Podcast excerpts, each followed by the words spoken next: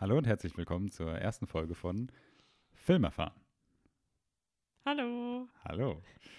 Äh, mein Name ist Lennart ich bin Fritzi. und das ist ein weiterer Podcast über Filme. Richtig. Richtig, genau.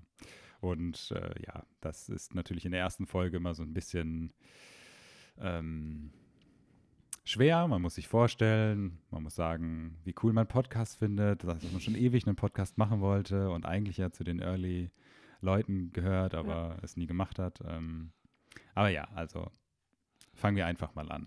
Wir sind beide Filmfans, Freunde von dem Medium Film, lieben es, Filme zu schauen, Serien und dafür ist es da. Wir machen den Podcast für uns, wollen über Filme sprechen und äh, hoffen dadurch auch Gleichgesinnte anzusprechen und vielleicht so auch über das ganze Thema Film zu reden.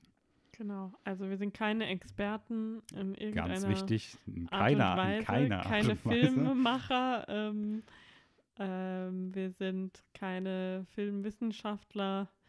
Ähm, aber wir, ich denke mal, wir versuchen einfach eine Art Filmpodcast zu machen, wie wir sie auch gerne hören würden. Und Genau. das ist Dabei wird es dann darum gehen, dass wir aktuelle Kinofilme schauen, mal ältere Filme, aktuelle Serien auf Netflix oder auch ältere Sachen und darüber einfach sprechen. Wir werden sicherlich auch über neue Trailer oder Filmnews oder sonstige sprechen, einfach, ja, was dann gerade so aufkommt und wir schauen einfach mal, wie man sich da so ein bisschen reinfloat in den nächsten Folgen. korrekt. Ja, das ist ja immer so, dass die erste Folge so ein bisschen, ja, weird ist. Ich meine, also, ich weiß nicht, wie es bei dir ist, aber wenn ich Podcast höre, höre ich auch nie die erste Folge. Mm, ja, ich glaube, ich habe Doch, äh? My Favorite Murder habe ich mit Sicherheit die erste, da habe ich von ganz Anfang an gehört. Ähm, und bei Gäste des die Gästebahn ist so bestimmt auch die erste Folge. Mhm. gewesen. Ich höre immer Jede einzelne. Ich höre immer mitten, ich fange irgendwo den aktuellen an und springe dann zurück, wenn es mir gefällt ist. Aber egal, also das heißt, ihr habt schon was gehört und kommt jetzt zurück oder ihr hört das jetzt als allererstes. Wir freuen euch, dass ihr uns zuhört. Wir freuen euch. Wir freuen euch und wir freuen uns, dass ihr euch uns zuhört. ähm, genau. Und ich meine, zu uns, Lennart und Fritzi, haben wir schon gesagt, keine Filmexperten.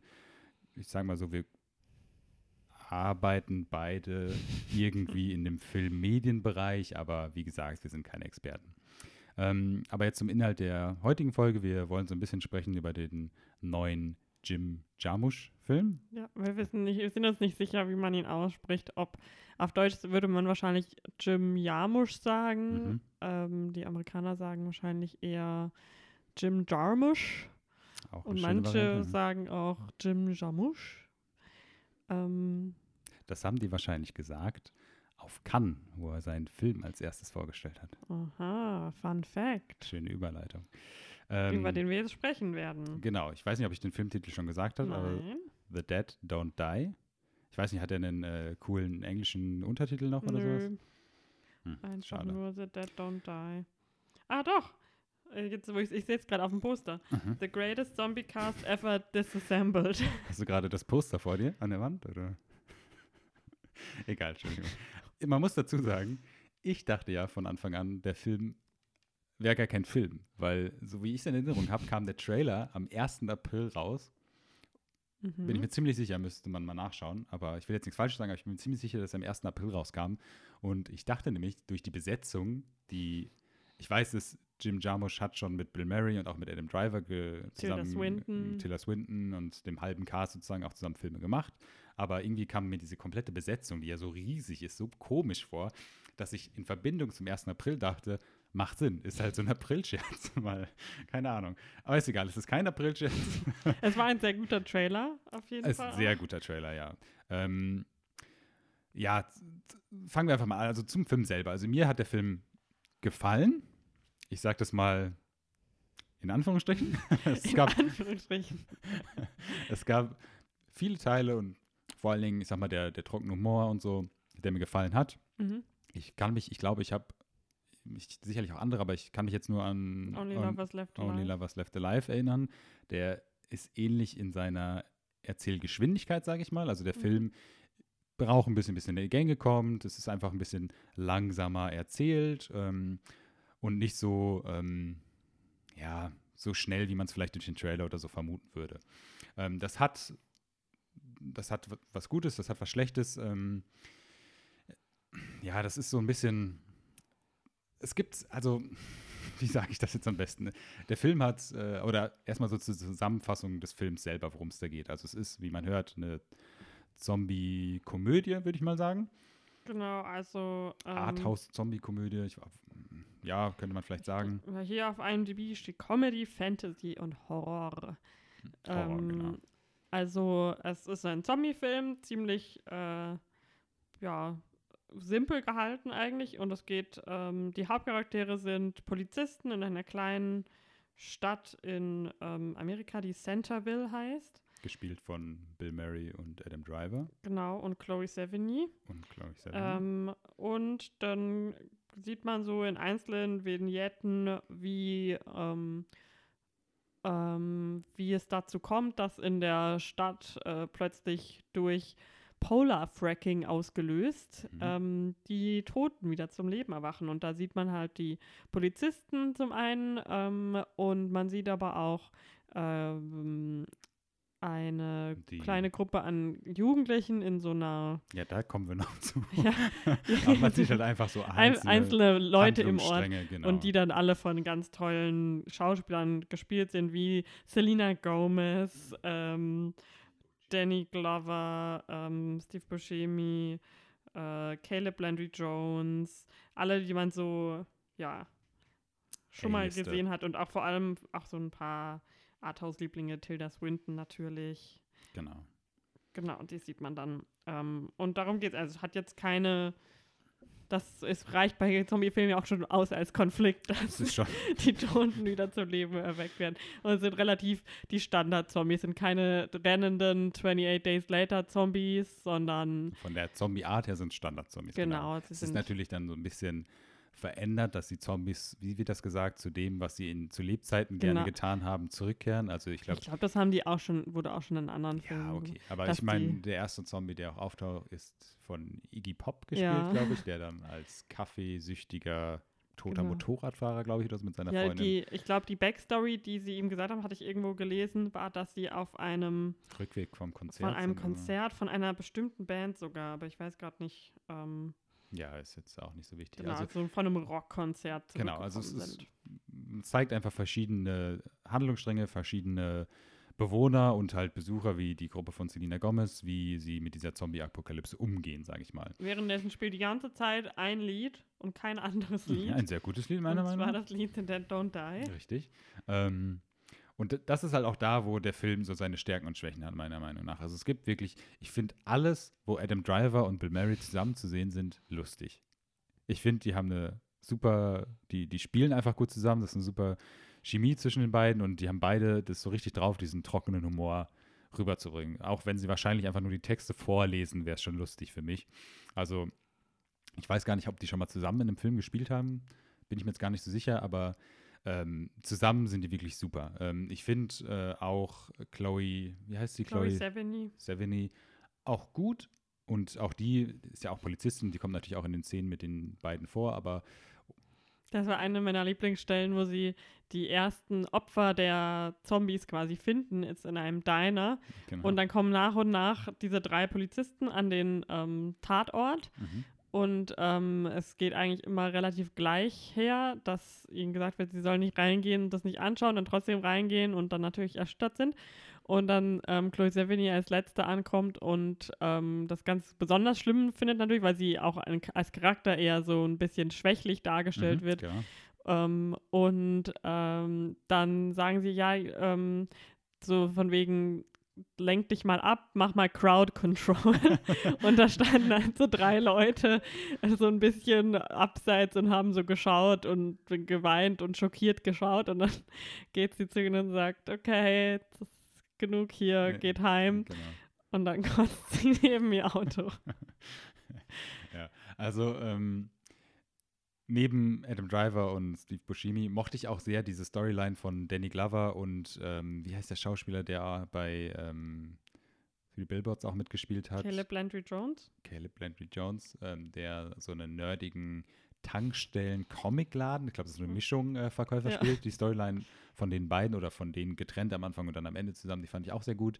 Du hast jetzt schon erwähnt, es gibt noch so eine Storyline mit drei Kindern in so einem Also so. Jugendlichen, So ja. ein, ich weiß nicht, was das jetzt war. Also sie Genau. sind offensichtlich ähm, verhaftet. Das war jetzt kein Kinderheim oder so, Genau, sondern genau. verhaftet. so jugendliche Stra Straftäter, die auch dann, man sieht dann auch immer die Wachen. Und ich finde, die werden sehr viel im Film gezeigt. Also das Ja. ist sicherlich, weiß nicht, ein Drittel gefühlt aller Szenen äh, erzählt deren Geschichte, was aber das Problem ist, weil es keine Geschichte ist. Also man sieht dann, es sind zwei Mädels und ein Junge, der sich immer zu denen schmuggelt sozusagen und dann immer äh, erwischt wird von den Guards und dann wieder zurückgeschickt wird und sowas.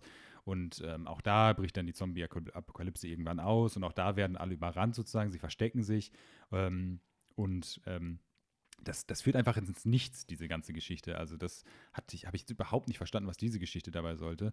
Ich fand die Geschichte von Taylor Swinton, heißt sie? Tilda Swinton. Tilda, Entschuldigung, Tilda Swinton, äh, fand ich mega lustig anfangs. War für mich aber eine ähnliche, also das hat jetzt auch nicht irgendwo hingeführt. Ja, sie hatte ein bisschen, Das, sie hatte ein Ende immerhin.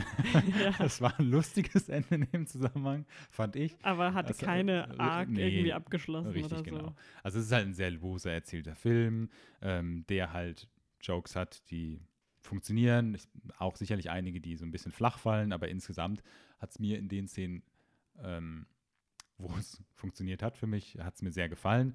Man muss aber auch dazu sagen, mit was, eine Stunde, 40 Minuten oder sowas, ist der doch, ich will jetzt nicht sagen 40 Minuten, aber schon ein gutes Stück zu lang einfach. Also wäre da noch so, hätte man diese Szenen mit den Kindern weggenommen oder sowas, wäre das eine schöne Länge gewesen und Mhm. dann hätte das für mich jetzt auch besser funktioniert. Ja. ja, ich bin ja eher ein Fan von kurzen Filmen. Mhm. Aber also mir hat der generell jetzt nicht gar nicht gefallen, aber ich war schon eher die meiste Zeit gelangweilt als unterhalten, muss man Mhm. schon sagen. Ähm, ja, aber ich glaube, das ist vielleicht, ja, ich weiß nicht, der Trailer hat schon ein bisschen irregeführt. Ich weiß auch, dass mir damals ähnlich ging bei Only Lovers Left Alive Mhm. dass der mir ein bisschen zu langsam war. Und da war es aber eigentlich ähm, in Anführungszeichen schlimmer, weil da waren ja viel weniger Charaktere und viel Mhm. weniger Ensemble dabei. Mhm. Ähm, und bei dem hier ging es dann halt schon auch immer so darum, ah, und jetzt kommt endlich die Szene mit Selena Gomez oder endlich die Szene mit dem und dem. Die auch so ein bisschen im Nichts verschwunden ist, tatsächlich, Ja. diese Szene, die dann auf einmal ab. Wir wollen jetzt hier nicht spoilen, aber die jetzt auch so im, im Nichts, sage ich mal, ähm, ja, verschwindet, diese Szene. Ich mochte so ein bisschen den Charakter, den äh, Steve Buscemi, Ja. Buscemi äh, spielt, auch, der so einen ähm, So ein Trump-Supporter. Trump-Supporter im Prinzip spielt. Mit statt einer Mega-Head hat er was auf? Ähm, Make America Keep, keep America Keep White America again. White again, ja. Das war auch so ein bisschen das Problem des Films, fand ich, diese politische Botschaft, die er so rüberbringen wollte. Ich fand die am Anfang noch lustig, aber die hat wirklich auch, sie wurde so ein bisschen, ja, also die war so ein bisschen too much dann am Ende. Das war einfach Mhm. sehr viel Politik dann.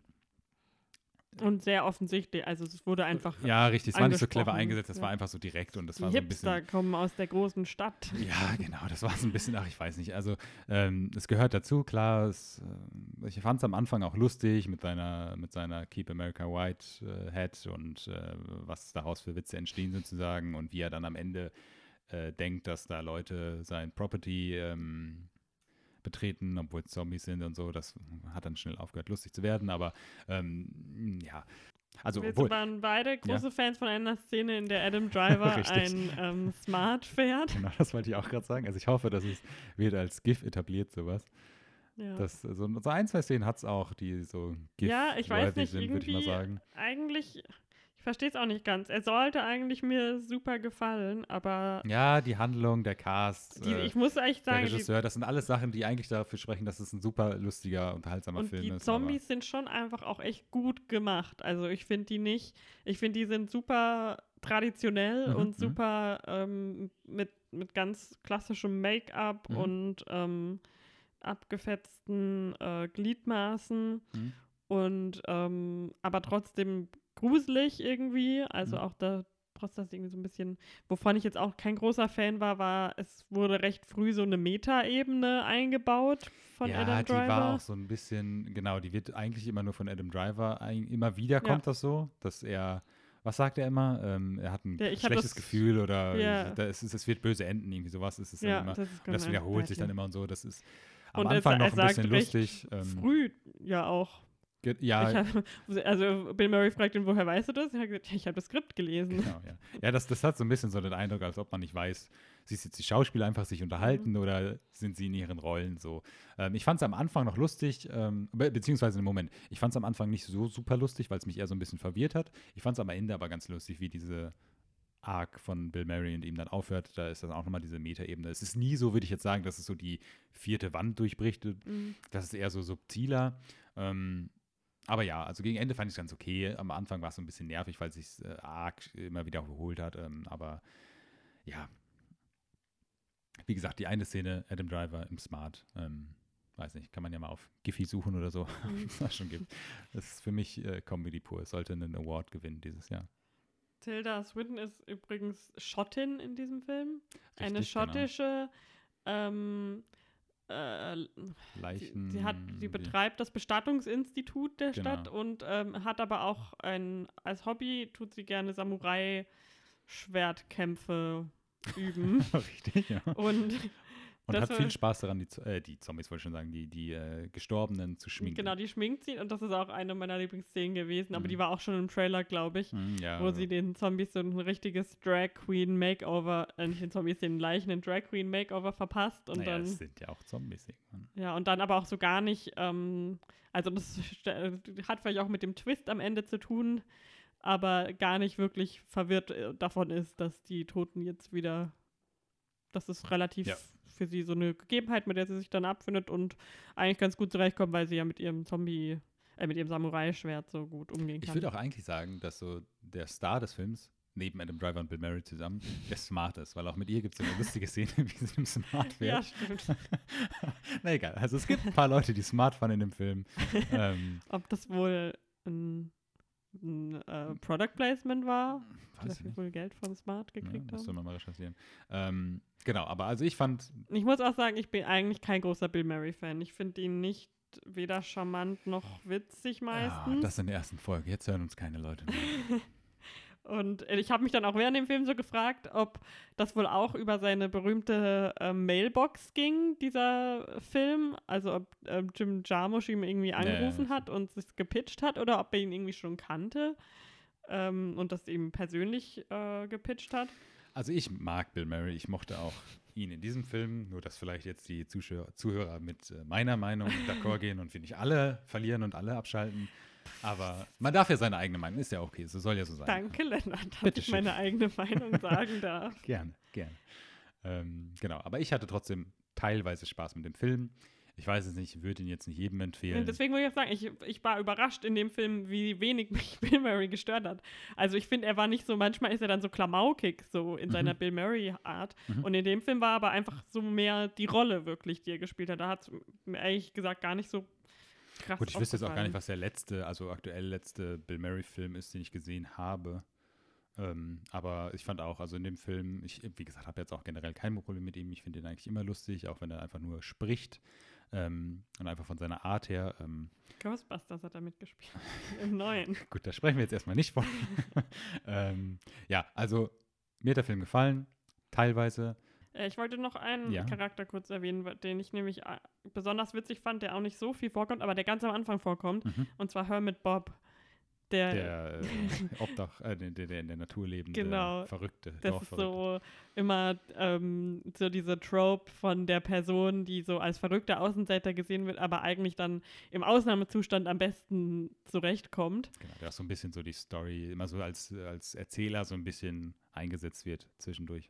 Ja, und am Anfang wollen sie dem, wa- was, also der Steve Buscemi behauptet, dass seine Chickens, äh, seine, sein Huhn getötet oder geklaut wurde Geklaut vom Hermit, ja. Hermit Bob und dann ist Hermit Bob im, im Gebüsch und sagt, fuck you. Stimmt. Das war ein ganz netter Anfang. Genau, auch ein sehr vielversprechender Anfang. Mhm. Genau, wenn du den Film bewerten müsstest von Ich habe ihn fünf Sternen, sage ich mal, 0 bis 5, was würdest du ihm geben? Ähm, ich will jetzt nicht mehr widers selbst widersprechen, Mhm. deswegen gucke ich kurz nach. Ich würde ihm ein 3 von 5 Sternen geben. Mhm. Ja, dem würde ich mich auch anschließen. Also, ich glaube, das war auch so ziemlich meine Bewertung, als ich ihn ursprünglich geschaut habe und jetzt eine Woche später oder zwei. Ich sehe gerade, das ist. Das stört mich nämlich an den, an den Stern-Reviews, weil dann, weil das für jeden Film ja irgendwie ein bisschen anders ist. Und ich sehe jetzt gerade zum Beispiel, dass ich dieselbe Sternanzahl Red Joan gegeben habe. Und das ist dann halt irgendwie so nicht vergleichbar. Also, das Okay. ist ein anders gewichteter Drei-Sterne-Film als. Wir, wir gucken mal, ob wir bei dieser Bewertungsschiene bleiben. Ähm, aber genau, so viel soll es jetzt erstmal gewesen sein zu dem Film The Dead Don't Die. Ich musste kurz überlegen, weil ich den schon wieder vergessen habe, The Dead Don't Die. Ähm, genau, wir können jetzt mal zu den anderen Sachen springen, die wir geschaut haben. Fangen wir mit dem aktuellsten an. Du hast den neuen X-Men-Film geschaut. X-Men, Dark Phoenix. Dark Phoenix, genau. Oder im, im Englischen nur Dark Phoenix, Genau. weil die Leute nicht, ähm, denen nicht gesagt werden muss, dass es X-Men ist.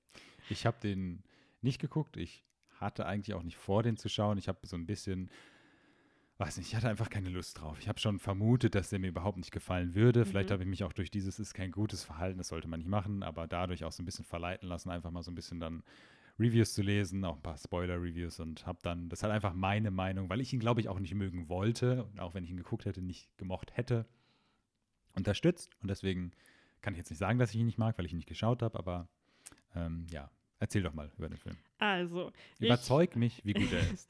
ähm, das will ich auch gar nicht sagen, aber ich habe jetzt natürlich auch schon, äh, ich habe eigentlich darauf geachtet, dass ich eher das meiste an Kritiken, da, nachdem ich ihn gesehen habe, höre.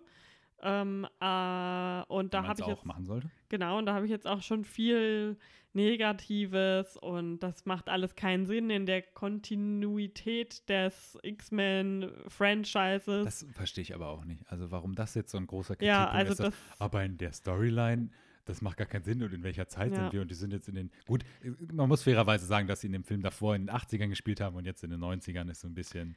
Genau, und Aber das ist halt, keine Ahnung, Magneto sollte eigentlich schon über 70 in dem Film sein, ist aber immer noch Michael Fassbender. Aber das ist ehrlich gesagt, ähm, schaue ich mir egal, lieber ja. Michael Richtig. Fassbender an, als, also so sehr ich Ian McKellen auch mag. Ja. Aber er hätte da jetzt, ja, äh, nicht reingepasst. Und ich weiß nicht, also dadurch, dass die X-Men-Filme jetzt eh so sehr ähm, auseinandergezogen waren und so viele Jahre zwischen denen waren, hat man da doch auch immer eher, also ich habe die immer eher so als Einzelfilme. ja, ich, die angeschaut. ersten fand ich nicht. Also die ersten drei war für mich, war das schon zusammengehörig. Also die alten meinst Die, du jetzt? ja, die alten. Die habe ich halt auch erst im Nachhinein dann Ich geschaut. glaube, Also ich hab, 2000 oder sowas hat das ja angefangen. Gut, glaub, äh, wobei da es war es ja auch damals schon so, dass die ähm, eigenen X-Men, äh, die eigenen Wolverine-Filme, die ersten, die waren haben für mich auch so ein bisschen rausgefallen. Aber generell, ich, Mhm. sorry, ich wollte dich jetzt nicht schon wieder unterbrechen, aber ich wollte nur sagen, dass die ersten Filme für mich äh, schon gut funktioniert haben als Einzelteil, Ja. äh, als zusammengehörig. Entschuldigung, genau das Gegenteil wollte ich sagen. Ähm, und äh, ja, aber seitdem, also ich glaube, ich habe dann so mit First Class hauptsächlich angefangen, dass ich das mich da so für die Filme interessiert habe und dann die al- alten dann erst Mhm. gesehen habe quasi. Und ähm, Ach echt? Sorry, das ja, ich glaube, ich war nicht, ich meine, da war ich noch gar nicht in dem Alter, dass ich die geschaut hätte, Die hast als du damals nicht geguckt, die rauskam. ersten? Nee, Ach echt nicht? nee, Okay. nee, ich habe Nee, ich glaube, ich habe wirklich erst mit First Class quasi Ist, angefangen. ist ja nicht schlimm. Ist, Also ich bin auch überhaupt kein Comicbuch-Experte und Ja, gut, das sind ähm, wir, glaube ich, beide nicht. Genau, also da, da, deswegen an diesen Sachen werden wir uns jetzt auch nicht stören, dass da irgendwas nicht ist wie, und ich meine, Comicbücher gibt es ja wahrscheinlich auch tausend verschiedene Editionen, die teilweise voneinander ab. Ja, ich habe so ein bisschen was gelesen Eichen. und gehört mit von der Storyline, die der Film jetzt äh, Mhm. erzählt, von der Phoenix-Saga oder von der Phoenix-Story. Ja. Da gibt es schon verschiedene, so wie ich das verstanden habe, aber erzähl doch mal, wie er in Jedenfalls äh, hängt mein Herz jetzt nicht an den, ähm, an der besonders detailgetreuen Verfilmung dieser Charaktere. Mhm. ja. Ähm, genau, und ich habe jetzt Dark Phoenix gehört. Ich war auch vollkommen, ich hatte wirklich vergessen, was in den Filmen davor so alles passiert war. Also ich kannte welcher noch die, Schauspieler wen gespielt hat. Ja, das war nicht ich, der das vergessen hat. Ähm, ich äh, konnte mich natürlich schon noch an diese neuen ähm, jungen Mutanten, aber ich weiß, dass irgendjemand ist in die Vergangenheit gegangen in den letzten Filmen und hat irgendwas verhindert und ja, das Aber war. dann kam ja erst Apocalypse, ne? das war doch der letzte. Ja, es gibt doch First Class, es gibt Apocalypse und es gibt diesen, wo wir das Poster Back to haben. the, äh, nicht Back to the Future, wollte ich schon sagen. ähm, ja, ich weiß, was du meinst, aber das Äh, ist wie ja, hieß der dann nochmal? Days of Future Past. Days of Future Past. Aber das wollte ich sagen, der kam ja, also der letzte, Mhm. chronologisch letzt erschienene X-Men-Film war doch Apocalypse. Das wollte ich nur sagen. Echt? Ja. Ja, also so wenig habe ich irgendwie im Gedächtnis gehabt. Und ich Okay, hatte auch, mhm. ich war jetzt nicht so investiert, dass ich die irgendwie nochmal geschaut habe, bevor ich Dark Phoenix geschaut habe. Und Mhm. ich glaube, so ging es vielen Leuten, dass Dark Phoenix halt jetzt, weil auch viele jetzt durch die ganze Geschichte mit ähm, Disney und Fox wissen, dass dieser Film jetzt der letzte wahrscheinlich ja. sein wird mit dieser, ähm, mit diesem Cast und in diesem Universum. Mhm. Ähm, deswegen waren da, glaube ich, alle so. Und es hat keiner irgendwie die Erwartungen von einem Avengers Endgame-Level da dran gehabt, Mhm. ähm, weil das einfach ein ganz anderes. Es gibt, gibt ja viel weniger Standalone-Filme von, vom X-Men-Universum als bei, bei, ähm, bei den Avengers, obwohl es ja beides Marvel ist. Ähm, deswegen, ja, bin ich da auch relativ einfach so, ja, okay, ähm, ist jetzt die letzte Geschichte von diesen jungen Avengers, die ich auch irgendwie schon mal einfach voll der Idee her ganz interessant Mhm. finde. Mhm. Und ich muss sagen, nach dem Film, ich war während des Films gut unterhalten. Mhm. Ich fand's, hatte wenige Längen, was halt ein normaler ähm, Blockbuster so hat. Mhm. Der, ähm, der ist jetzt meistens nie durchgängig äh, super spannend. Und ähm, am Ende, ja, fand ich eigentlich, äh, war fast emotional berührter als bei Endgame. Ähm, und äh, nachdem ich dann jetzt halt auch so ein bisschen länger drüber nachgedacht habe, ich war erstmal überrascht, dass es mir am Ende so gut gefallen hat. Ich habe mich schon eher darauf eingestellt, oh, es wird wahrscheinlich ziemlich messy und ähm, durcheinander werden. Mhm. Aber es war eine super, ja, klare Story. Das war jetzt nicht ähm, wie bei halt den anderen Avengers-Filmen zum Beispiel, Verschiedene Storystränge, die ineinander Genau, sondern das war sozusagen. halt, es war klar, was jeder will und ähm, warum die Leute das jetzt machen. Mhm. Vielleicht einzeln nicht ganz kohärent mit den Charakteren, keine Ahnung, da mu- kann man sich halt dran, äh, Streiten. genau, kann man viele Fehler dran finden, dass es in dem einen Film dann doch so war. Und ähm, naja, ich finde, was mir, ich fand es halt einfach gut, dass es eine, es geht ja um Jean Grey, die quasi durch einen Weltallunfall Solar Flare oder Ja. was, was sie aufnimmt. ist eigentlich super egal, sie wird halt super stark. Ähm, Ja, sie, sie, die, Sie kriegt zieht die, die- Phoenix Force in ja, sie war hat halt ja immer schon irgendwie ist so ihr Ding, dass sie Probleme hat, ihre Kräfte so ein bisschen zu bündeln Mhm. und zu kontrollieren. Und ähm, in dem Film wird das halt jetzt nochmal, was anscheinend auch, auch nicht kohärent mit dem, wir haben ja schon die erwachsene Jean Grey gesehen, die auch schon mal Phoenix Power hat. Und in Apocalypse hat sie auch schon mal sowas ähnliches wie diese Dark Phoenix Power benutzt. War jetzt aber, wie gesagt, mir in dem Film eigentlich auch relativ egal. Das war, was der Film mir gesagt hat, war, sie hat jetzt nach Mhm. diesem Unfall so ähm, diese Power äh, absorbiert und die hat ihre äh, Mutantenkraft nochmal ins Tausendfache erhöht, Mhm. sodass sie die halt noch viel schwieriger kontrollieren kann und einfach Ja. dann ähm, so super stark Ausbrüche hat halt- wird. genau so Ausbrüche hat, wo die das nicht mehr kontrollieren kann, dass ihre ähm, Kraft nach vorne kommt und dann einfach so wie so eine kleine Explosion um sich rum Mhm. auslöst, wo sie Leute an die Wand klatscht und ja. Ähm, und somit ist sie auch, wird halt gesagt, der stärkste Wesen auf der ganzen Welt, also der stärkste Mutant, ähm, genau, den es gibt. Und ähm, was halt schon mal cool ist, weil sie ist eine weibliche Superheldin, ähm, Mhm. was man halt schon auch natürlich wenig sieht heutzutage, da, also, oder immer noch wenig, zu wenig sieht. Sie, ähm, und sie ist keine irgendwie erwachsene Frau, sondern eine Teenagerin, Mhm. was natürlich auch so ein bisschen dann damit zu tun hat, so Coming of Age mäßig. Und ähm, sie ist aber trotzdem nicht die einzige Frau, was ich auch immer ganz halt wichtig finde. Also es gibt ja immer noch Raven und Storm und ähm, Jessica. ja, Jessica Chastain ist was anderes. Aber, Aber es gibt, und es gibt Dazzler. Hm. Ähm, halt, also es gibt halt Frauen im Team Mhm. oder äh, ja, junge Frauen im Team. Und ähm, sie ist aber jetzt halt also diese stärkste, ist aber eigentlich egal, dass sie ein Mädchen ist oder also ja. Ja. Und ähm, sie, ähm, wa was ich auch ganz super finde, es gibt keine irgendwie so komischen, lächerlichen Superheldenkostüme wie zum Beispiel bei Apocalypse, wo wie heißt Olivia Mann, da in ihrem Badeanzug rumgerannt Ja. ist. Und sondern es ist halt einfach, also die haben am Anfang diese, oder teilweise zwischendrin auch diese Kostüme, die anscheinend vom Comic Die übernommen wurden.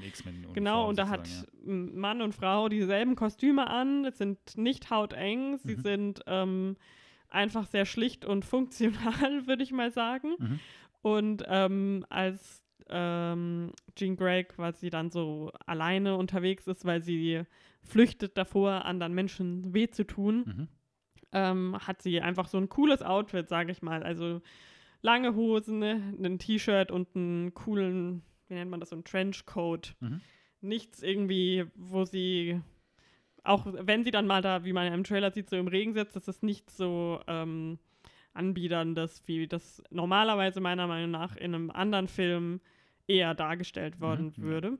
Das fand ich halt einfach Sachen, die nicht selbstverständlich sind für solche Filme Mhm. und die ich einfach ähm, War erfrischend mal auch wieder. genau so und einfach loben möchte gerne. Mhm, ja. Also, ähm, weil es gibt tausend äh, Superheldenfilme mit einer schlechten Story und Sachen, die nicht Sinn, also die keinen Sinn machen, Mhm.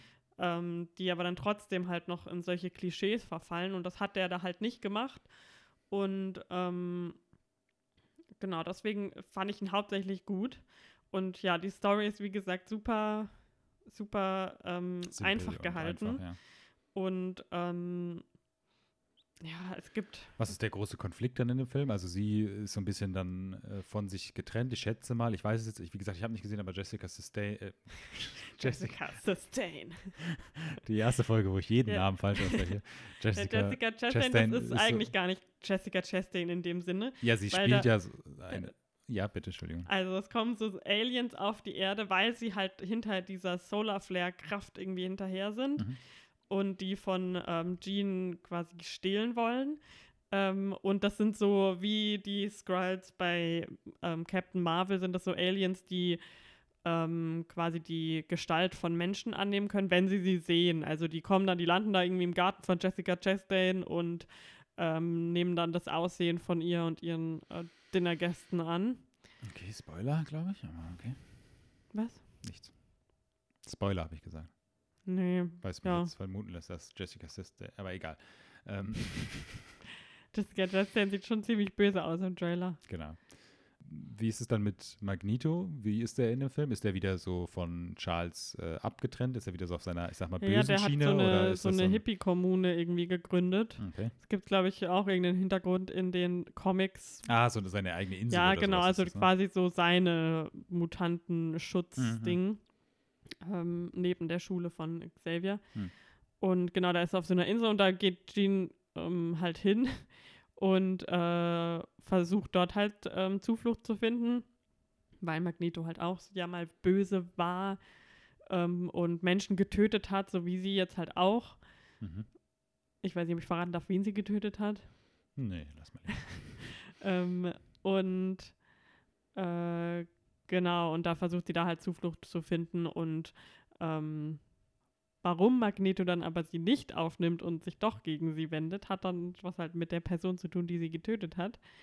Und ähm, er nimmt sie da halt, wie gesagt, nicht auf, weil es halt auch natürlich gefähr zu gefährlich ist, ähm, Mhm. das, weil sie, ja auch Sie, die ähm, Leute dort genauso gefährden Ja, ja. würde, wie sie das in der Schule tut. Mhm. Die X-Men von Dr. Xavier wollen sie aber immer noch quasi Retten. wieder retten und ähm, ihr klar machen, dass, dass sie ja immer noch dieselbe ist wie vorher und dass sie das irgendwie ähm, kontrollieren können. Und genau, äh, währenddessen sind die Aliens hinter ihr her, um die, ähm, um die Kraft zu stehlen und so entsteht dann halt ein Riesenkonflikt und ein Showdown, wo alle dann beteiligt sind. Ist es ein großes CGI-Battle, so à la Avengers oder? Ja, Ja. also es ist so, äh, es ein ist klassisches Superheldenende. Ja, es ist sozusagen. recht in, interessant. Ich finde einfach, diese Mutanten-Sachen sind immer interessant, weil jeder ein andere Mhm, ja. und ich finde auch, ähm, ich weiß nicht, irgendwie finde ich die Mutantenkräfte manchmal interessanter als die von den Avengers aus irgendeinem Grund.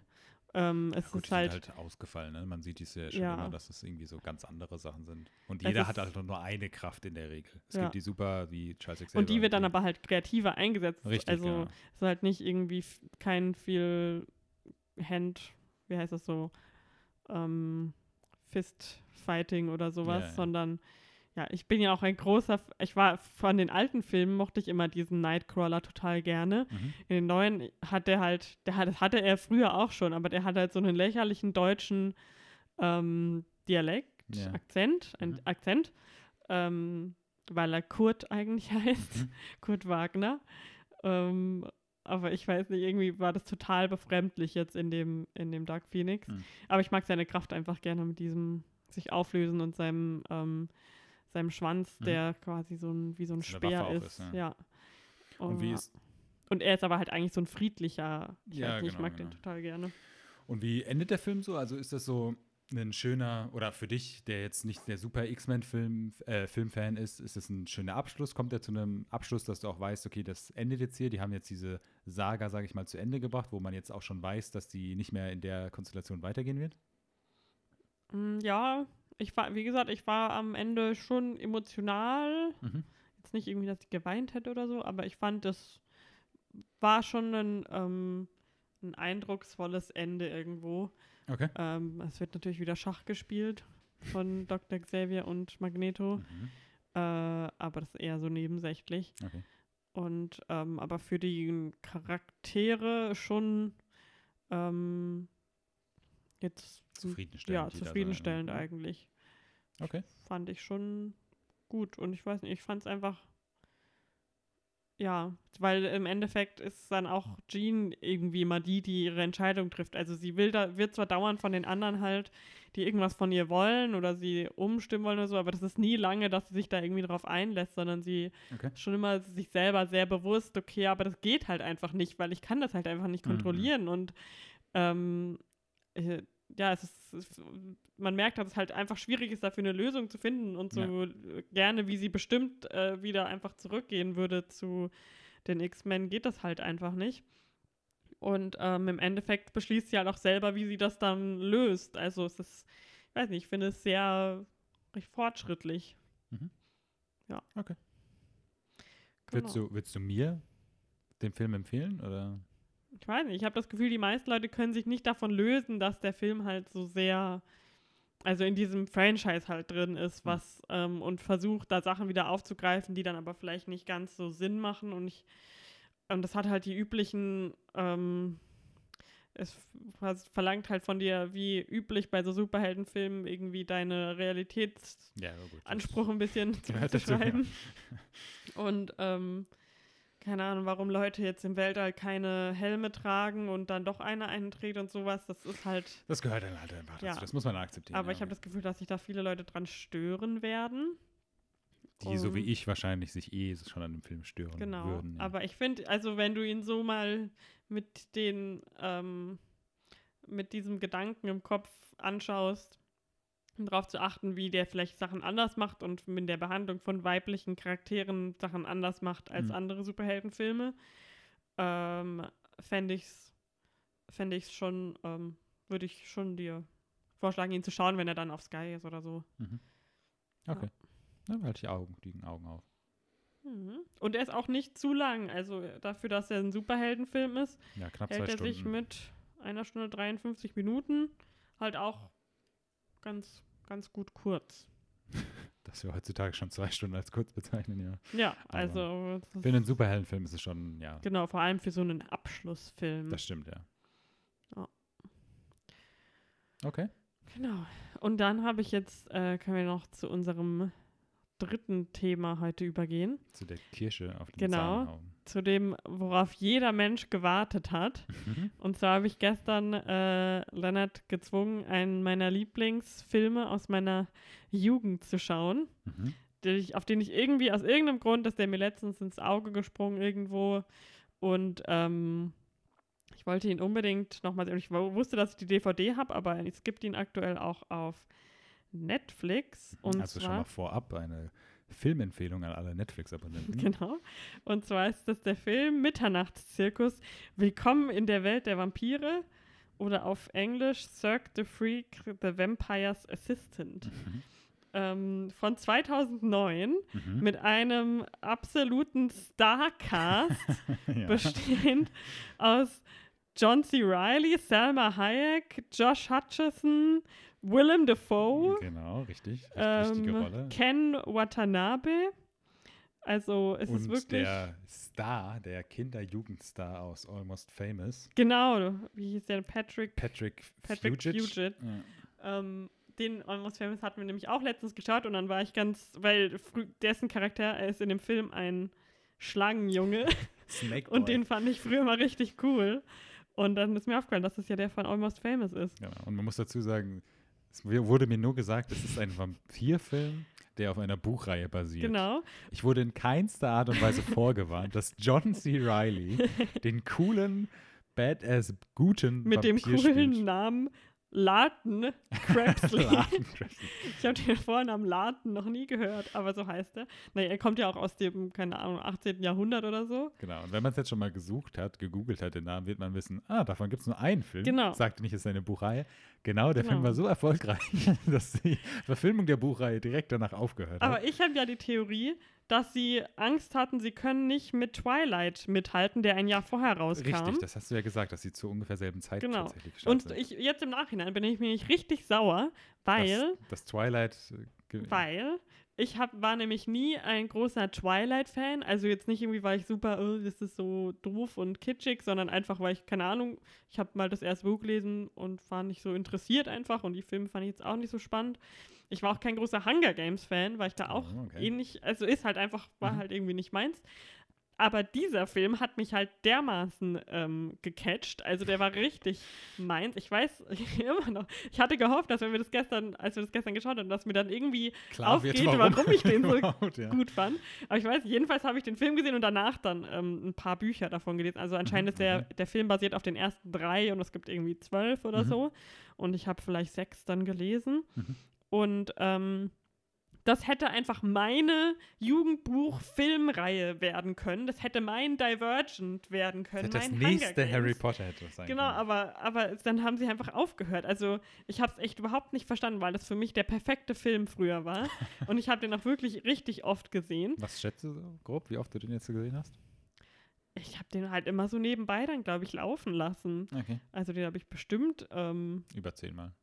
Ja, ich habe dann halt auch manchmal einzelne Szenen nur Die irgendwie wieder DVD geschaut. reingeschoben, vorgespult und dann. Ja, ich weiß nur, dass Okay. ich die eine Szene ganz oft geschaut habe, wo, ähm, äh, wo der Schlangenjunge so ganz hoch schreit, wo dann so die bösen Leute Ja, kommen ja, und dann ja. macht er immer so, ah! Das habe ich ganz oft geschaut. Damals, wo es YouTube noch nicht so gab, wie es heute YouTube heute Genau. gibt, wo man es einfach danach schauen kann. Also mal ganz kurz zur ungefähren Handlung. Die ist nämlich auch super absurd und macht überhaupt keine, aber wie die meisten Kinder, Also, also, es ist eine Jugend. Es Äh, ist so halt so- Romanverfilmung, es genau. ist halt so Action, Adventure, Fantasy und genau. und aber ein Inhalt, ja. bisschen mehr Horror. Das war vielleicht so der Vorbote meines Horror, meiner, weil früher mochte ich Horror noch gar nicht. Ja, ja. Ähm, genau, jedenfalls geht es um einen Teenager, der heißt Darren Shan, was Mhm. auch immer super dumm war, weil, also nicht super dumm, aber super komisch war, weil der Autor von den Büchern heißt Darren Shan. Also er hat einfach okay. seinen Haupt, äh, also seinen Protagonisten nach sich selber benannt. Aber auch in den Buchbüchern heißt der. genau, also, so, aber ich okay, nehme an, das ist ein erwachsener Mann. Also Ja, ich nehme ja. an, dass es nicht so eine, ähm, keine Ahnung, so eine Geschichte ist, Ja, wo ein Teenager ein Buch geschrieben hat. Ähm, genau, es geht um Darren Shan und der hat einen besten Freund Steve, Mhm. gespielt von Josh Hutcherson. Darren Shan ist von, äh, wird von Chris Mas Massoglia gespielt, der seitdem nicht mehr so viel ja. gemacht hat. Ähm, was eigentlich komisch war, weil er war da wirklich so der perfekte, ja, Pretty Boy, so. Naja, eh, ja. Mhm. Also hätte, hätte genauso gut er sein können, der dann anstatt Josh Hutcherson den Typen Natürlich. in Hunger Games spielt. Klar, klar. Naja, jedenfalls, ähm, der, äh, die beiden gehen, die sind halt in der Schule. Der Steve ist so der Bad Boy, der Darren ist so super der Good Boy. Mhm. Wird auch sehr einfach dargestellt. Mhm. Und ähm, dann äh, gehen die beiden zusammen zu einer Freak-Show. Oh, okay. Also, vielleicht haben sie es auch deswegen. Ja, wobei, es kam auch The Greatest Showman letztes Jahr raus, oder vorletztes Jahr. Also, ich dachte, weiß nicht. Es, ähm, das wurde jedenfalls auch nicht irgendwie angesprochen, wie komisch diese Thematik ist. ja. Jedenfalls gehen sie da hin und treffen da, ähm, einer der Freaks quasi ist ein Vampir. Mhm. Und Steve steht total auf Vampire. Das ist so sein. Steve steht auf Vampire und Darren steht auf Spinnen. Das ist so den ihr Ding. Genau, das ist in deren DNA. Genau. Und ähm, naja, long story short, irgendwie ähm, will Darren die Spinne von dem Vampir klauen und Steve will irgendwie Vampir werden und wird aber abgewiesen von dem Vampir. Und der Darren klaut aber dann die Spinne und trifft dann wieder auf den Vampir, weil der natürlich seine Spinne wieder haben oder die ist wieder zurückgelaufen zu ihm. Aber in der Zwischenzeit hat die Spinne seinen Freund gebissen und die Spinne Genau. ist tödlich giftig. Genau, also jedenfalls lässt sich aus irgendeinem Grund Darren dazu überreden, ein Halbvampir zu werden von Genau. diesem Vampiren und sein Assistent zu werden. Deswegen auch The Vampire's Assistant. Ähm, was überhaupt keinen Sinn macht, weil er scheint seine Familie echt sehr gerne zu mögen und ist halt super ähm, gut in der Schule und hat sehr viele Freunde. Also ähm, Ja, aber er will seinen Freund das Leben retten. Genau, Deswegen aber macht es- das ja. Und er versucht es ja auch dann, ihn auszutricksen und nur sein Leben zu retten und dann. Genau. Aber es kommt halt irgendwie nicht so rüber. Also der Vampir, der zwar auf keinen Fall diesen anderen Jungen in einen Vampir verwandeln wollte, weil er hat ihm gesagt, ja, dann wirst du deine Familie nie wiedersehen Genau, und es ist ganz schlimm und du wirst sehr einsam sein. Der hat aber kein Problem damit, jetzt diesen äh, Jungen in sein Genau. Unheil zu stoßen, weil er, der Vampir weiß natürlich genau, auch wenn er nur ein Halbvampir ist, heißt das, dass er seinen Tod vortäuschen muss, Mhm. seine Familie damit ins absolute Unglück stürzt und ähm, dann all seine Freunde und seine Familie hinter sich lassen muss, um mit dem mit der Freakshow mitzureisen und dem Ja. Vampir sein, äh, sein wie heißt es, sein, Leben zu widmen. nee, wie heißt der, froh und schlafen, seinen Sarg Ach so, rumzutragen. ja. Mhm. Genau. Und ähm, dann wird Steve, ähm, aber auf der anderen Seite, der kriegt dann auch irgendwie bei der Beerdigung von Darren, weil die faken halt dann so seinen Tod und dann Mhm. kriegt er auch mit, dass er ein Vampir geworden ist, weil, sie das, weil er das irgendwie an seinen Fingern erkennt oder so. Mhm. Und der wird dann aber wiederum von den Bösen, Vampires? genau, aber auf Deutsch hießen die Vampyre. Vampire. Das waren die okay. Vampire und die Vampyre, also Mhm. mit I und mit Y Mhm. ähm, wird von denen irgendwie rekrutiert. Und da, dann gibt es da irgendeinen so einen Typ, der unbedingt will, dass die Vampire und die Vampyre sich verkriegen. Mhm. Genau, dass der große Krieg wieder ausbricht. Genau. Aber also der Hauptteil oder das Lustigste, was ich früher auch immer am coolsten fand, war eigentlich, dass dann Darren halt bei diesen Freaks ähm, wohnen Mhm, muss und sich ein Zelt teilt mit Ezra, dem Schlangenbo äh, Schlangenboy. Und sich eine, eine Love Story an. Genau, und mit einem äh. Affenmädchen eine, eine Freundschaft-Liebesgeschichte hat. Und Selma Hayek ist übrigens ähm, die bärtige Frau des äh, Zirkus. Mhm, genau.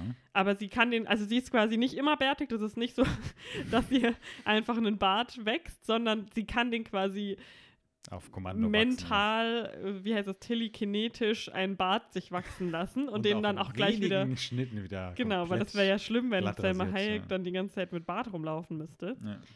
Ähm, genau, also das soweit zur Story. Viel mehr muss man auch nicht wissen. es ist schon mehr als genug, glaube ich. Mhm. Es macht wirklich wenig Sinn. Ähm, aber das war mir sowas von egal damals. Es war für mich alles komplett logisch. Ja. Und ich glaube, vielleicht mochte ich es auch gerade deswegen, weil es einfach so krass radikal ist einfach. Mhm. Ähm, gerade weil auch man sieht halt einfach, wie John C. Reilly dem dann das Genick bricht, um halt das vorzutäuschen, dass er tot ist. Das stimmt, ja. Ähm, also es ist einfach sehr, ja. Und ich glaube, das Einzige, was mir erklären kann, warum ich diesen Film so mochte, ist einfach die Farbpalette von dem Film. Weil das ist alles so super, ähm, so ganz mysteriöse Blautöne, aber dann immer so Pops Mhm. of, of Color. So Mhm. der Schlangenjunge ist dann super krass grün. Mhm. Der Vampir hat immer eine, also sowohl Crabsty als auch Darren, die haben dann immer so rote Mäntel an. Ähm, Und was für Mäntel, ja. Willem Dafoe sieht aus, als wäre er irgendwie aus so einem Tumblr-Post rausgesprungen. Da, so das finde find ja, wenn ich auch mal kurz reingrätschen darf, ich finde ja auch, die Geschichte von Willem Dafoe hätte mich auch viel mehr Ja, interessiert. Also ja. ich muss auch gestehen, ich war einfach nur schockiert, dass ich von diesem Film noch nie was gehört habe. also ja, ich war wirklich, wie du schon meinst, so einfach so gefesselt, fasziniert davon, was da jetzt gerade vor meinen Augen passiert. Dass, dass John C. Reilly den Hauptcharakter spielt. Gut, also Casting Choice ist neben dran gestellt, aber ich war auch tatsächlich, hätte ich nicht gedacht, dass ich so gut unterhalten bin. ja. Ähm, meiner Meinung nach ist jetzt, gut, das sieht man halt auch, wenn man das in, in Jugendjahren sieht, natürlich auch durch ganz andere Augen, aber was das Schauspiel jetzt angeht, war ich war es jetzt nicht überzeugend, sagen wir es mal so. Ähm, aber für so eine Jugendbuchreihe, ich habe auch nie, auch, auch jetzt nicht aus dem Grund, weil Twilight ist ja nur für Mädchen und mega doof und so, ich habe einfach nie Twilight gesehen. Aber ähm, das hätte mich wirklich interessiert teilweise tatsächlich und ich bin so ein bisschen schockiert darüber, dass ich so Mhm. denke, aber es hätte mich wirklich interessiert, was mit den Charakteren ist, weil Ja. man sieht Willem Dafoe auch nur am Anfang und am Ende auch nur für so ein paar Minuten Und mir ist auch direkt aufgefallen, dass er so eine Narbe am Hals Ja. hat, also dass ihm mal die Kehle aufgeschnitten wurde. Ich meine, du hast die Bücher gelesen, du weißt es vielleicht. Mich ich einfach. erinnere mich kein Stück mehr Okay. an die Bücher. mich hat einfach so auch so ein paar Backstories interessiert und auch so, Anscheinend hält sich der Film auch nicht so krass an die Bücher. Also, was Okay. ich gelesen habe, ähm, haben die doch viel abgeändert Hm. von den Büchern. Aber ja, nee, es hätte mich tatsächlich interessiert. Ich meine, klar, dass dann sein bester Freund dann zum Bösen wird sozusagen und die sich dann auch am Ende irgendwie bekämpfen müssen und sowas. Das gehört halt in so eine Reihe mit rein und das hat mich jetzt tatsächlich auch nicht so sehr gestört. Ähm, aber Und vor allem ist es halt offensichtlich, das Ende ist offensichtlich, soll der Anfang einer. groß, ein gro einer eines Reihe großen. Also, Epos werden. Das, ja. Der ganze Film ist eigentlich nur Setup für den Konflikt, der dann erst noch kommt. Genau, das, also, genau. Und am Ende ist nämlich soweit, dass der Krieg sozusagen, Genau. der wird jetzt wieder ähm, starten. Ja. ja, so der klassische zweite Teil einer Jugendroman-Verfilmung ist dann da, wo es richtig, Genau. Richtig. zur Sache geht. Und, auch, Und das passiert aber dann nicht. und dann auch, dass die, wie, wie heißen die im Deutschen? Vampyre? Vampyre, ja. Die bösen Ich glaube, Vamp Vampirnies Weil, haben also ich meine, die unterscheiden sich klar, die sind böse, aber die sind böse, weil sie Blut trinken. Genau, also die, sie ich glaube, der um und einzige, trinken Blut und die, die guten Vampire, die haben so eine Methode gefunden, dass sie einfach nur ein bisschen Blut saugen. genau, also die, Und- der, das ist eigentlich der große Unterschied, Genau. dass die beim die einen töten, wenn sie trinken, die anderen nicht. Und ähm, die Vampire haben auch keine spitzen Zähne, Genau, sondern haben spitze Fingernägel. Wenn man es ausspricht, wird es echt immer absurd. Und damit kämpfen sie auch. Also es wird auch so, es gibt auch so einen Mentor-Storyline da natürlich von John C. Reilly und dem, dem jungen Vampir, ähm, wie er ihm dann versucht, so beizubringen zu kämpfen, was er auch nur für zwei Minuten in dem ganzen Film macht. Und Mhm. dann heißt es immer, er ist so schwach, er müsste Blut trinken Ja. und dann wird er seine richtigen Powers bekommen. Und da, da weist er nämlich auch an, wenn du kämpfst, nut- nutze deine Fingernägel und schlägt dann so, so Spuren in den, ähm, In so in den Baum, genau. Und auch, ich meine, klar, das ist 2009 auch so, ich dachte erst am Anfang, wo man John C. Reilly das erste Mal sieht, wird es schon so angedeutet, dass er super schnell ist, weil Vampire sind ja super schnell. Manchmal, je nachdem, wie Vampire dargestellt werden. Und das sieht schon so aus wie so, wenn Flash jetzt in den 90, Mhm. 2000ern verfilmt wurde, genauso sieht es auch. Also mit so Spuren, die man so Mhm. sieht und so Zickzacklinien, die man so läuft. Das fand ich schon so echt lustig. Und dann auch, wie sie dann am Ende kämpfen und auch einfach, ich weiß, ich erwähne es jetzt zum vierten Mal, aber wie John C. Reilly sozusagen als Haupt, als guter Hauptcharakter kämpft und sowas und als, als Badass dargestellt wird, das fand ich einfach super. Was mich echt verwirrt hat, es gibt am Ende einmal halt den Kampf zwischen Erwachsenen, Mhm. also der John C. Reilly und der Mentor von den Vampyren, Mhm. Und zwischen den zwei besten Freunden, also den Jugendlichen Genau. sozusagen. Die Vampire, die Erwachsenen, kämpfen einfach so normal so ein bisschen, aber halt mit so hyper krasser Kraft. Ja. Die Jungen tun die ganze Zeit halt so flitzen, nennen die das irgendwie, halt so ihre Ja, ja, Lichtgeschwindigkeit. genau, genau. Aber die Alten machen das nicht, obwohl sie es ja eigentlich besser können, weil sie es Ja. ja. schon viel länger. Also das hat mich ein bisschen verwirrt. Und die haben dann auch, der Kampf wird ja auch gar nicht zu Ende gebracht, weil der eine dann halt einfach sagt, ja, es reicht jetzt. Genau, und das, da, darauf wollte ich gerade noch hinaus, weil die Vampire, die Bösen, da gibt es ja auch diesen einen Anführer, Mr. Mr. Tiny. Mr. Tiny, genau, der auch, seit, die, der auch die toten Vampire in so Dobby, so Hauselfen, Ja. ähnliche Wesen, so kleine verwandelt. Das ist dann auch so seine große, große Power. Und er fährt ein Und- deutsches, ein Auto mit deutschem Kennzeichen. Genau, so habe ich es, glaube ich, gesehen gestern, ja. Und das ist halt auch tatsächlich aus irgendeinem Grund, finde ich das interessant, wie dieser Charakter zum Beispiel, weil der sagt auch am Anfang, dass er gar kein Vampir ist, oder es, Mhm. wird einem gesagt, dass er kein Vampir ist, aber er hat trotzdem super krasse Mhm. Kräfte. Und ich weiß auch nicht, warum. Wie gesagt, Ja. die Schauspielleistung, der Cast, das ist alles nicht die, die Selling Points für mich. Aber trotzdem bin ich wirklich interessiert daran gewesen, was der so macht. Und ich fand, der hatte ein krass gutes Make-up. Der hatte nämlich, der, ich habe den Mhm. Schauspieler nämlich halt mir so angeschaut und das, der wird im Film halt als so ein sehr, sehr dicker Mann dargestellt. Ja, und der ja. Schauspieler ist aber kein dicker Mann, sondern das ist alles ja, ja, gut. Ja. Ich fand, und der hat so konstant halt so geschwitzt. Mhm. Also der sah einfach richtig ekelig aus. Das haben die richtig, und so hat er so überall so kleine Äderchen. Ja, ja, ähm, ja, und so ganz viele Poren, so dunkel genau. und sowas, ja. Also ich fand, den haben sie schon gut so, ähm, Das stimmt, aber jetzt, wo du es sagst, das war auch das erste, als man den das erste Mal gesehen hat, hätte ich jetzt auch gedacht, ah, ist der so ein Fettsuit oder sowas? Also so ein Mhm. bisschen habe ich es am Anfang gesehen, aber ich habe es dann auch sofort wieder vergessen. Es es kam jetzt nur, weil du es jetzt wieder gesagt hast. Aber ja. War jetzt kein Tor in. Aber der hat halt auch so, einfach so, äh, das ist halt auch so, das, das lebt, glaube ich, auch von diesem Charme, diesen 2000 Mhm. Alle Early Leute haben 2000er irgendwie Charme. mindestens zwei T-Shirts übereinander sozusagen. an. Genau, genau. Die sagen alle so, so. Und auch die Haare von dem Hauptcharakter, von diesem Ja, Darren. nee, genau, also dann nämlich noch, wandeln sich dann Ja. so, er ist noch so der, der coole Schuljunge und so, der, der tut am, am Anfang auch so sein Intro so selber sprechen, so ja, er hat ganz viele Freunde und er ist Ja. eigentlich voll cool und erfolgreich in der Schule und da hat er noch so dieses freche, verstrubbelte Haar ja, und dann wird er irgendwann zum Vampir und am Ende hat er halt so glatt zurückgegelte Haare und dabei bleibt es dann halt auch Aber der, so- und als der Steve der Böse wird, der Mhm. hat dann nämlich so spiky Genau, Haare. So gegelte Spike Jahre, genau. Daran merkt und man das nämlich. erste Opfer von ihm ist der blöde Lehrer, Ja. der ihn immer genervt hat. Wo ich mich auch am Anfang gewundert habe, warum dieser Lehrer so viel in diese Story mit eingebunden wird. Ich dachte erst schon, okay, der muss irgendwie auch ein Vampir sein oder irgendwie was haben. Aber ja, ja, Ein Blutbeutel, genau. Ist einfach nur ein Blutbeutel, ja. wie sie sie nennen. Ähm, Ah. Genau. Äh, hier, es gibt so ein Bild, ähm, so ein Screenshot auf IMDb, Mhm. wo die beiden, das gibt das hat mir nämlich super gut gefallen, der Flyer ist so super cool designt Ja, von ja. dieser Freakshow. Und ähm, das war ewig lang, ähm, also das erste Handy, was ich hatte, wo ich ein Hintergrundbild machen konnte, war echt ewig lang dieses Bild, mein Hintergrundbild, wo die beiden so auf, einfach so auf diesen Flyer schauen. Mhm. Und worüber ich eigentlich jetzt sprechen wollte, Ja. ähm, ich habe mir angeschaut, was der Regisseur von diesem Film Aha. sonst noch so gemacht hat. Und du wirst, glaube ich, ähm, es nicht glauben. aber es macht wirklich jetzt auch Sinn, warum ich den so mochte. Okay. Und zwar, der erste, sein Regiedebüt Mhm. war American Pie. Echt? Ja, Okay, das wusste ich jetzt nicht. Ich hab's äh, nie nachgeschaut. 1999, American Pie. Dann hat er nämlich auch noch gemacht About a Boy. Okay. Ja. Ah. Und ähm, einen Film, den wir jetzt als nächstes schauen müssen, den habe ich nämlich auch auf DVD. Okay. Der heißt American Dreams, auch wie About a Boy ähm, mit Hugh Grant Okay. in der Hauptrolle. Und den fand ich mega gut. Das war auch, ich habe kein, ich weiß auch nicht, wie mir dieser Mitternachtszirkus in die Hände gefallen ist. Hm. Ich muss den irgendwie einfach auf war DVD. Schicksal, ich glaube nicht, ja. dass ich den in den Kino geschaut habe. American Dreams habe ich nämlich auf jeden Fall auch, glaube ich, irgendwo in der Videothek, als sie das aussortiert haben, mal äh, mitgenommen. Hm. Ähm, da spielt noch Mandy Moore mit, Dennis Quaid, Jennifer Coolidge, Willem Dafoe. Jetzt Mhm, wissen wir nämlich auch, der hatte noch einen mhm. Gefallen. Ähm, und äh, auch dieser eine von, ähm, der von American Pie. Oh, Seth Meyers spielt mit sich gerade. Also es ist wirklich, den müssen wir unbedingt auch schauen, diesen Film. Das ist nämlich auch, das ist so eine krasse ähm, Satire Hm, okay. auf ähm, sowas wie American Idol Mhm. soll das sein. Und dann wird halt dann so gezeigt, ja, aber die sind, die so, das gibt so eine Art Britney Spears Charakter, Okay. den Mandy Moore spielt, aber in Wirklichkeit ist sie dann natürlich überhaupt nicht Ja, so America's ja, ja. Sweetheart. Und ähm, gibt einen Terroristen, der sich einschleißt in diese Castingshow.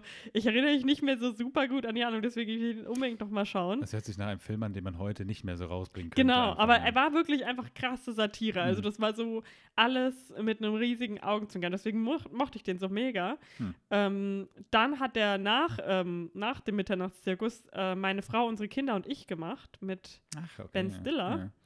Ja. ähm, und sonst hat er, ja, hat, glaube ich, noch ein paar Sachen geschrieben und so. Aber es hat dann, äh, so diese ganze Filmografie hat für mich dann irgendwie doch Sinn gemacht. Hm. So, weil äh, American Pie ist natürlich Ja, ja, ja. halt einzigartig. Hm. About a Boy war ja auch super äh, erfolgreich, glaube ich. Hm. Ähm, oder ist zumindest immer noch sehr bekannt.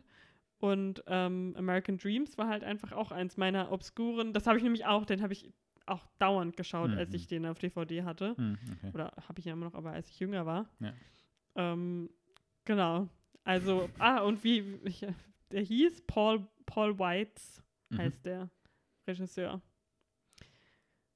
Also ja, ich bin gespannt, was er noch so macht in der Zukunft. Wenn überhaupt, weil, wie gesagt, sein letzter Regiearbeit ist schon eine Weile her.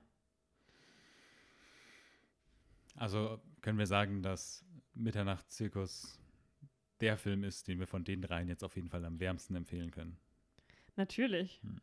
Ich finde auch in den Zeiten, wo man jetzt, wie bei Game of Thrones und so, wo man eine Petition für alles startet, sollte man auch einfach so eine starten, um diese Serie zu Ende zu bringen. Mit den gleichen Schauspielern, dass sie jetzt so wie äh, fast zehn Jahre Mhm. später sozusagen die gleichen Schauspieler, die gleichen Kinderschauspieler, dieselben Rollen plus zehn Jahre Hauptdarsteller älter spielen. freut sich, glaube ich. Ja, der wird sich freuen. Das fände ich mal wirklich gut. Das sollte man wirklich mal machen. Ja. Da braucht man, dafür braucht man sicherlich auch nicht so viele Unterschriften. Da müsste man schon ein paar Leute, das würde man Ich schon meine, schnell hinbekommen. ja, wie gesagt, Greatest Showman wurde ja auch gemacht. Hm. Wenn wir jetzt von Sachen zur Empfehlung sprechen, sollten wir auf jeden Fall auch über die letzten Serien sprechen, die wir geschaut haben. Weil Mhm. wir schauen im Moment, äh, haben wir Chernobyl geschaut, wir Wie der Rest der Welt. wie der Rest der Welt, der filmverrückten Welt, als die beste Serie aller Zeiten und die bestbewertete IMDB-Serie jetzt. Ähm, meiner Meinung nach gerechtfertigt. Ähm, ich, wir sind bei der dritten Folge, haben wir aufgehört. Also, Ja, weil Lennart stehen- mir die ganze Zeit sagt, ich darf die vierte Folge nicht schauen. Naja, du bist halt etwas empfindlich, was äh, Tiere in Filmen angeht und vor allen Dingen Hunde in Filmen. Und ich habe halt schlechte Sachen gehört, die ich dir natürlich auch sofort gesagt habe, statt es einfach nicht zu sagen. Aber ja, das, das schauen wir noch zu Ende. Und natürlich äh, die zweite Lies. Staffel, genau, Big Little Lies äh, als klare Empfehlung. Wir werden sehen, ob Meryl Streep sich jetzt ihren Platz ähm, in Hollywood etablieren kann, weil Ja. bis jetzt bin ich mir da noch nicht so sicher. Ist ja auch immer ein bisschen hinterfragt, ob sie da wirklich Ja, ob sie, ob sie Ob überhaupt sie- das hat, was sie als eine gute Schauspielerin ausmacht. Ja. Genau. Ähm, da kommt morgen die neue Folge raus. Aber wir haben ähm, letzte Woche Dienstag, dachte ich, ach, ich schaue noch mal, weil das ist ja schon zwei Jahre her, seit Mhm. die erste Staffel kam. Und ich weiß aber, dass wir super gerne geschaut haben. Wir haben es damals jede Woche halt geschaut. Genau, Wir ja. haben es nicht ähm, alles hintereinander, sondern wirklich jede Woche gewartet, bis die neue Folge kam. Mhm. Deswegen dachte ich, ach, schaue ich einfach noch mal in die erste Folge rein, um so ein bisschen aufzufrischen. Ja. Und dann haben wir einfach an einem Abend die komplette Staffel mit sieben Folgen und insgesamt 420 Minuten Mhm. Durchgeschaut, weil es einfach so bingeable ist, diese Serie. Es Mhm. ist echt, und das ist einfach eine super. Es ist so First World Problems, ähm, Von weißen Haus. genau, aber gemischt mit halt richtigen Issues, so genau, finde ja. ich. Mhm. Deswegen auf der, auf der einen Seite kriegt man dieses, äh, diesen Sensu äh, Sensationalism, so Mhm. Ja. zu sehen, wie diese reichen Leute in ihren mega großen Häusern abends bei einem Glas Wein am An Meer entspannen. Strand sozusagen Genau. sitzen, ja. Auf der anderen Seite geht es halt schon um richtige ernste Themen Mhm. wie Gewalt und vor allem viel halt um diesen Zyklus der Gewalt. Richtig, genau. Und ich finde auch, die erste Staffel hat, halt- also wie gesagt, wir haben es durchgebinged. Ich finde es auch, es ist wirklich sehr fesselnd. Es ist keine Serie, die irgendwie Zeit verschwendet mit irgendeinem Bullshit. Also bisher. Ich bin deswegen auch gespannt, wie die Mhm. zweite Staffel sozusagen weitergeht. Ähm, und das hast du mir, glaube ich, gesagt, dass die erste Staffel, es basiert auf einem Buch, was Mhm. auch nur die erste Staffel komplett abdeckt, sozusagen. Ich Das glaube, ich bin ehrlich gesagt. müsste man nochmal nachschauen. Also ich bin auf jeden Fall gespannt, was in der zwei, zweiten Staffel passiert. Und äh, ja, auf jeden Fall eine klare Empfehlung, das auch zu schauen. Ja. Ich glaube, in Deutschland ist es bisher nur möglich, das auf Sky zu schauen, leider. Vielleicht über Amazon ausleihen, iTunes, ich Ja, weiß also die nicht. erste Staffel gibt es auch auf Amazon, ja. Jeden Ja, Fall stimmt, die soll es bei Prime Video, glaube ich, gibt es ja. Stream, weiß ich jetzt nicht, ob es das irgendwo gab schon mal. ja. Also, falls ja, ähm, auf jeden Fall anschauen. Ganz klare Empfehlung. Ähm, genau. Auf Also, was freust du dich dann als nächstes im Kino? Nächste mh, Woche gut, kommt hab- Brightburn, hast du schon gesehen. Richtig. Drei Schritte zu dir. Und Naja, Longshot. Longshot, wir genau. Nächste Woche dann. Tolkien, das äh, Tolkien-Biopic, auf das jeder gewartet hat. Also ich glaube ja, der Überraschungsfilm des Jahres ähm, wird der deutsche Tal der Skorpione. Breakdown Forest. mhm. So, so spricht man es, glaube ich, auch aus. Breakdown Forest. Reise in den Untergrund. Nein, äh, Spaß beiseite. Also, ich glaube, Longshot wird ganz lustig. Brightburn habe ich schon gesehen. Da sprechen wir dann das nächste Mal auch gerne drüber, wenn du Ja. den danach schaust. ich freue Ähm, mich schon. Ich, das habe ich ganz vergessen, dass der diese Woche Richtig, genau. rauskommt, beziehungsweise nächste Woche. Aber sonst jetzt in nächster Zeit, äh, ich glaube, es dauert jetzt noch ein, zwei Monate, bis dann wieder Filme rauskommen, die mich ein bisschen mehr interessieren. Äh, Pets 2, Ende Juni. ja, interessiert Ich kann es kaum erwarten, was, was den süßen Hunden diesmal passiert. Genau. Ähm, ja, ich meine, das soll es jetzt erstmal für die erste Folge gewesen sein, äh, um mal so ein bisschen reinzukommen. Dieses Mal jetzt auch noch keine große News oder irgendwas, was wir besprechen, irgendwelche Trailer. Da gucken wir mal, wie wir das dann in Zukunft sozusagen einbringen, ob wir mal vielleicht auch Trailer-Musik mal einbinden können oder sowas. Das gucken wir einfach mal, um das so ein bisschen fresh für die Kids zu Lit. Lit. Ah, je Gott, nein. Derbe gerade. Äh, Hör mal auf damit. ähm, genau. Wenn ihr bis hierhin überhaupt gehört habt, freut es uns. Dann habt ihr es jetzt gleich geschafft. Ich Ähm, meine, ja, wer diese Mitternachts-Zirkus-Review verpasst hat, ist Genau. Ich halt. glaube, wir schneiden das auch so, dass das die Hauptreview wird Ja. und dass das dann der Titel sozusagen wird. Ähm, nee, genau. Von meiner Seite war es das. Hat uns gef hat mich gefreut. Mich hat das auch sehr gefreut. Genau. Und ich freue mich auf weitere Filme. mhm. Ich freue mich auch immer auf Filme und ich freue mich auch, die dann in Zukunft besprechen zu können. Äh, und ja, hoffe, ihr. Was muss man jetzt machen bei Podcasts? Abonnieren, Bewertung schreiben. Ja, gibt uns eine iTunes-Review. Das Genau. hilft uns wirklich Und das sehr. ist super einfach. Das braucht nur eine Minute, fünf Sterne. Und Nein. Ähm, also macht das klar, gerne. ähm, Ich meine, wenn diese, wie gesagt, die, ich glaube, die Cirque the Freak äh, Review hat das einfach schon. hat schon rausgehauen, ja. Ja. ja. Okay. Dann, ähm, wir müssen uns noch die nächsten Folgen mal eine coole Catchphrase überlegen, die wir dann am Ende immer sagen. So. Film versprochen. Film versprochen, ja. ähm, aber ja, bis dahin, macht's gut und bis, Bis zum nächsten Mal. sagen wir mal nächsten Mal. Wir sagen noch nicht nächste Woche, bis zum nächsten Mal. Tschüss. Ciao.